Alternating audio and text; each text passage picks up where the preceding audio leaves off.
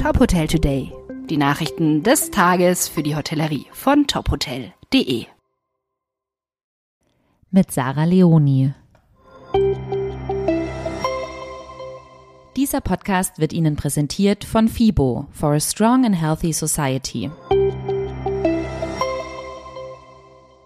Unilever Food Solutions stellt mit ihrem Future Menus Trend Report acht Trends für die Gastronomie der Zukunft vor. Neben 1600 Köchinnen und Köchen aus 25 Ländern waren die Culinary Fachberater von Unilever Food Solutions am Trendreport beteiligt. Der knapp 60 Seiten starke Report ist um acht Kernthemen herum verankert. Neben den Angaben und Erkenntnissen der Köche wurden auch globale Daten und weltweite Social-Media-Analysen berücksichtigt. Die acht Rubriken der Trendanalyse werden durch Rezeptvorschläge, Zutatentipps, realitätsnahe Techniken und Produktlösungen ergänzt, um konkrete Lösungen zu bieten. Um welche Gastrotrends sich der Report dreht, erfahren Sie in unserem Beitrag auf tophotel.de. Stichwort Future Menus.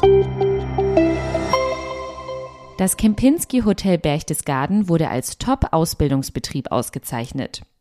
Der Bayerische Hotel- und Gaststättenverband hat dem Luxusressort das Ausbildungsqualitätssiegel verliehen. Dafür musste das Hotel bestimmte Kriterien erfüllen.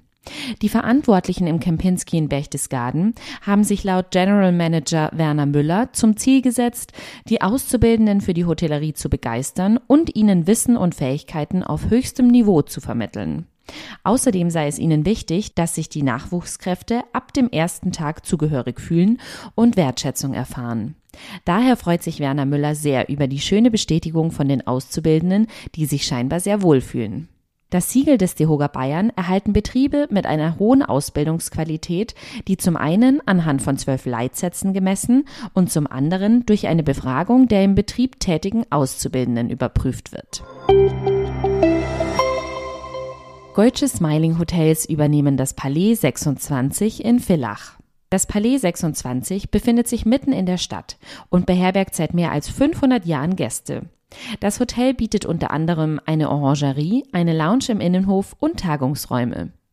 Mit der Pachtübernahme wird der Hotel- und Restaurantbetrieb weitergeführt und sukzessive ausgebaut. Während das Hotel im Laufe des kommenden Jahres einem sanften Rebranding unterzogen wird, soll das Restaurant Charles sein Konzept sowie den Namen beibehalten. Dieser Podcast wurde Ihnen präsentiert von FIBO. Das Wohl Ihrer Hotelgäste beginnt hier.